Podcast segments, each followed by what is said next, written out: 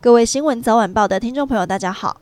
我是华视新闻主播罗艺锦，欢迎您收听这节新闻。竹北社区气爆案中伤得最重的少年，还在长庚的加护病房接受清创治疗，幸好生命迹象稳定。只是家中的宝贝受重伤，家属不止心疼，更气的是距离报案半小时等不到救护车，最后只能自行三贴骑车送医。对此，消防局澄清，虽然当天人力已经全派出去，但在接获社区气爆案件之后，十分钟就抵达现场，双方说法都不拢。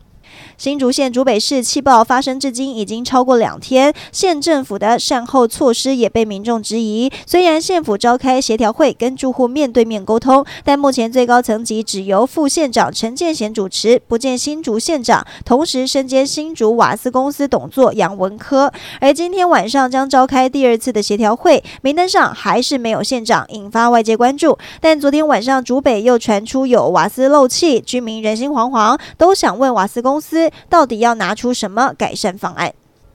代表国民党参选总统的新北市长侯友谊今天以城乡交流名义前往南投，但前县长林明珍在立委补选失利，侯友谊被党内点名是战犯。侯友谊一见到林明珍，先表示拍死，林明珍也主动向侯友谊表示抱歉，没选上都怪罪他。而南投县长许淑华表态力挺侯友谊，县长何胜峰却因为出国没有现身。侯友谊回应，等何胜峰回国一定会见面。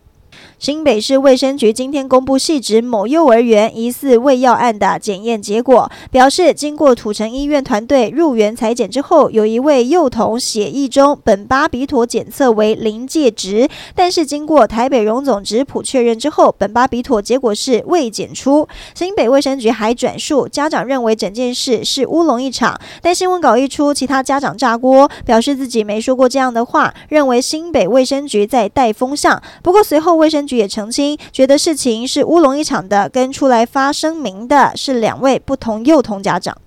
迷途风波持续延烧，竟然烧到桃园市政府。桃园市议员许家瑞的三位助理指控桃园环保局公关室的某位股长曾经趁着职务之便对他们言语和肢体性骚扰。另外，市府的一名顾问也因为助理活动迟到，就对他们言语轻佻、吃豆腐。短短两个月就爆发四起性骚事件。市长张善政表示，市府顾问已经暂停职务，而环保局的股长被调离现职，一定会把事情查清楚。